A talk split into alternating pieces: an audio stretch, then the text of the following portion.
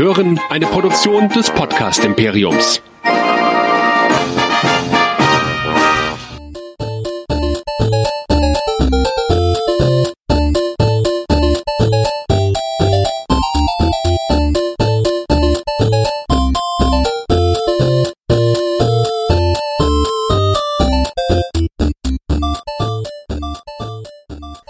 Hallo und willkommen zu einer neuen Ausgabe Nerdizismus, dem Podcast für Nerds und Cosplayer. Ich bin der Nerdizist Michael und ich habe heute mit mir gebracht eine ganz kurze kleine Kritik zum neuen Film Toy Story 4. Oder wie er offiziell betitelt wird, A Toy Story, alles hört auf kein Kommando. Für alle, die uns heute das erste Mal hören, Ihr findet uns auf nerdizismus.de, da gibt's einen großen Abonnieren-Button, da findet ihr auch die Buttons zu Spotify und iTunes oder ihr findet uns direkt darüber und unsere ganzen Social-Media-Kanäle, diverse davon und wer uns einfach so schreiben will, denn Feedback hören wir immer gerne, schreibt einfach an info@nerdizismus.de. So, aber nun weiter zur spoilerfreien Kritik von Toy Story 4 denn da war ich, wie gesagt, letztens drin und möchte euch ganz kurz, wirklich spoilerfrei erzählen, wie er mir gefallen hat, ob er mir gefallen hat und ob ihr euch den gut im Kino ansehen könnt.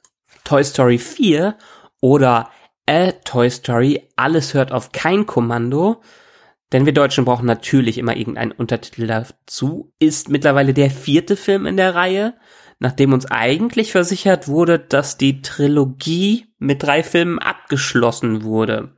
Und das auch schon 2010. Aber ehrlich gesagt, wer hat das wirklich geglaubt, nachdem Pixar sich in den letzten Jahren damit begnügt hat, immer nur Kurzfilme rauszubringen, wollten sie dann doch noch einen draufsetzen. Was jetzt auch gar nicht so schlimm in dem Fall hier ist von diesem vierten Film. Wenn wir noch mal ein bisschen zurückspulen, gehen wir sogar zurück in den 90er, denn der erste Film war in den 90ern unterwegs. Dann gab es den zweiten Film 1999, also drei Jahre später, oder dann mussten wir schon ganze elf Jahre warten, dass es einen dritten Teil gibt. Und der vierte ist jetzt neun Jahre nach dem dritten Teil zu finden. Ja, wie kann es denn eigentlich weitergehen? Denn eigentlich war die Story ja wirklich abgeschlossen mit dem dritten Teil. Wir erinnern uns, Woody und Buzz und die ganzen anderen Spielzeuge leben mittlerweile bei der kleinen Bonnie, denn sein vorheriger Besitzer Andy hat sie am Ende des dritten Teils an die kleine Bonnie verschenkt und so ist ein neuer Kreislauf im Leben der Spielzeuge angefangen. Und weil der letzte Teil ja jetzt nun schon ein paar Jahre auf dem Buckel hat, sehen wir am Anfang des vierten Teils nochmal ein paar Rückblenden und ein paar Dinge, die in den Jahren zwischendurch passiert sind. Ich werde auch wirklich gar nichts hier spoilern und gar nicht mehr viel dazu sagen, weil ein paar Dinge vorkommen, die zwar die Story nicht verderben, wenn ich sie erzähle, aber doch schöner zu erleben sind, wenn man sie im Kino direkt sieht. Ich werde entsprechend auch nur auf zwei kleine Dinge eingehen, die durch die Trailer sowieso gespoilert worden sind und die eigentlich so ein bisschen die Prämisse des Films erklären. Zum einen ist da das neue Spielzeug von Bonnie, Walkie, ein Spöffel, also eine Kombination aus Löffel und Gabel, die sie im Kindergarten selber zusammenbaut und die prompt zum Leben erwacht. Für alle ganz lustig, die sich immer schon mal gefragt haben, wie funktioniert das eigentlich mit den Spielzeugen, die zum Leben erwachen? Funktioniert das auch für Spielzeuge, die man selbst gebaut hat? Ja, es funktioniert auch für Spielzeuge, die man selbst gebaut hat. Und der andere Punkt wäre eine Urlaubsreise, auf die Bonnies Familie geht währenddessen Forky immer wieder abhauen will und Woody versucht Forky zu überzeugen, dass er eigentlich das Spielzeug von Bonnie ist und dementsprechend da bleiben soll. So, das war aber auch wirklich alles zur Story. Jetzt fragen sich sicherlich einige, gut, es ist der vierte Film, Toy Story 3 war richtig gut, eigentlich so der beste in der Reihe, wie wollen die das noch toppen? Hm, also toppen können sie es nicht wirklich, aber sie machen einen Film, der einzigartig ist und mindestens an die Qualitäten von Teil 3 und die anderen Filme drankommt. Auch wenn viele Pixar-Sequels ganz okay waren, war so die Toy Story-Reihe doch immer diejenige, die richtig gute Sequels raushauen konnte. Und das passiert hier auch wieder. Der Film ist wirklich super charmant, am Ende kann man wie bei Teil 3 wieder ein paar Tränchen vergießen. Er ist unglaublich lustig. Er hat so viel Charme und so viel Familienfreude, äh, dass es wirklich Spaß macht, dass sie den vierten Teil gemacht haben.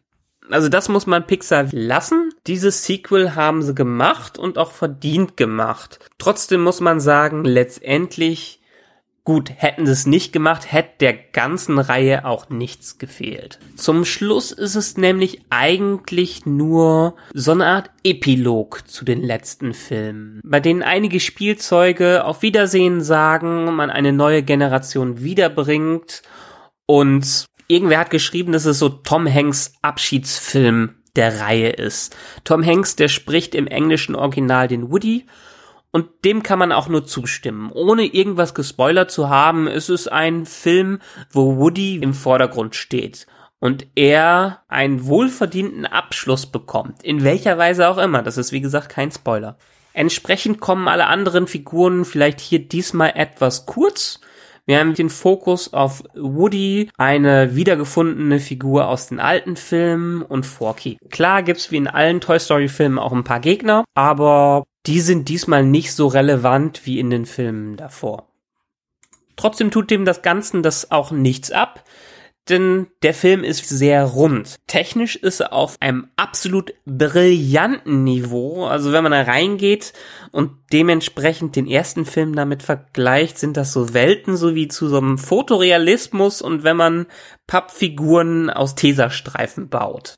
Okay, Toy Story 1 ist jetzt auch schon 23 Jahre alt und war auch einer der ersten wirklich animierten Filme und man weiß auch mittlerweile, warum damals nicht so viele Menschen gezeigt worden sind. Hier sind unglaublich viele Menschen zu sehen und auch mal Gesichter von den Menschen, weil das hat Pixar in den letzten Filmen ja immer ganz gut hinbekommen. Ist auch nicht schlimm. Der Film sieht einfach absolut fantastisch aus. Wir haben jetzt, glaube ich, in 2D, ja, wir haben ihn in 2D gesehen, aber ich könnte mir auch vorstellen, dass er in 3D ganz gut wirkt.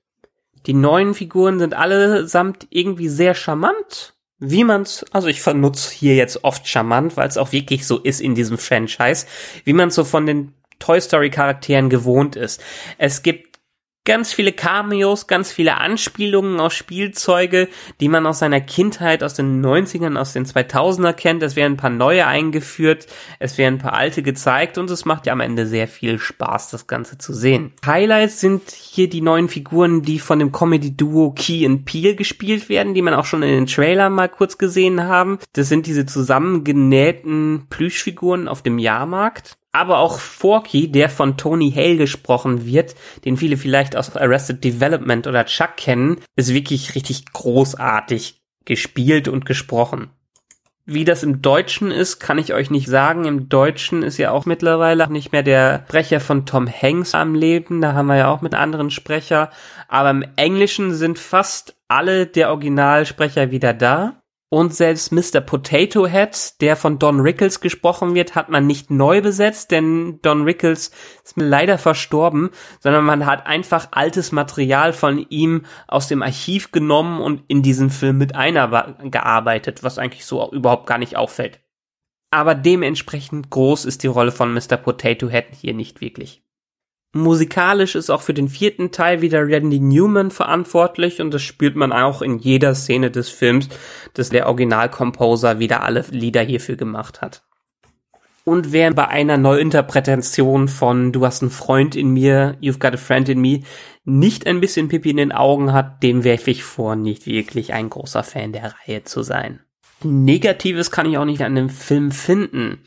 Denn, wie gesagt, ist total rund, ist total toll gemacht, macht richtig viel Spaß, er ist lustig, er hat viel Herz dabei, er hat jetzt vielleicht nicht den riesen Höhepunkt oder die Riesenpointe, die aus den letzten Filmen bekannt war, aber trotzdem ist es ein wunderbarer, sagen wir mal, Epilog zu den ersten drei Filmen und es lohnt sich, diesen auf der großen Leinwand anzutun. Alle, die Animationsfilme mögen, für die ist dieser Film Nonplusultra. Wie gesagt, manche Pixar-Sequels sind nicht so das Highlight, auch wenn Pixar im Vergleich zu anderen Studios immer ganz oben ist. Aber dieser Film ist seit langem ein richtig, richtig, richtig gutes Pixar-Sequel. Ich würde ihm dementsprechend in meiner Skala von 1 bis 10 eine gute 8 bis 9 sogar geben. 9 gebe ich eigentlich nur fast perfekten Filmen, aber 8 ist es für gute Filme ist. Für einen richtig guten Film, richtig guten Wohlfühlfilm. Ich empfehle ihn in Englisch zu sehen. In Deutschland startet er am 15. August. Mal wieder knapp zweieinhalb Monate später als in den USA. Das ist ja schon ganz normal für die ganzen Sommer-Releases von Pixar. Aber falls das Wetter nicht mehr ganz so heiß ist, geht ins Kino rein, schaut euch diesen Film an und schreibt uns anschließend, wie ihr ihn fandet. Oder was ihr an ihm vielleicht kritisiert hättet, was wir hier jetzt nicht kritisiert geredet haben. Ansonsten, ich freue mich aufs nächste Mal, auf die nächste Kritik und ich freue mich auf eure Kommentare und wie immer nerdizismus.de, da findet ihr alle unsere Kanäle, da findet ihr alles, was lesbar ist und was schreibbar ist. Und wenn ihr anschließend noch eine kleine Bewertung bei iTunes hinterlässt, sind wir besonders glücklich. Das war's. Habt noch einen schönen Tag und bis zum nächsten Mal.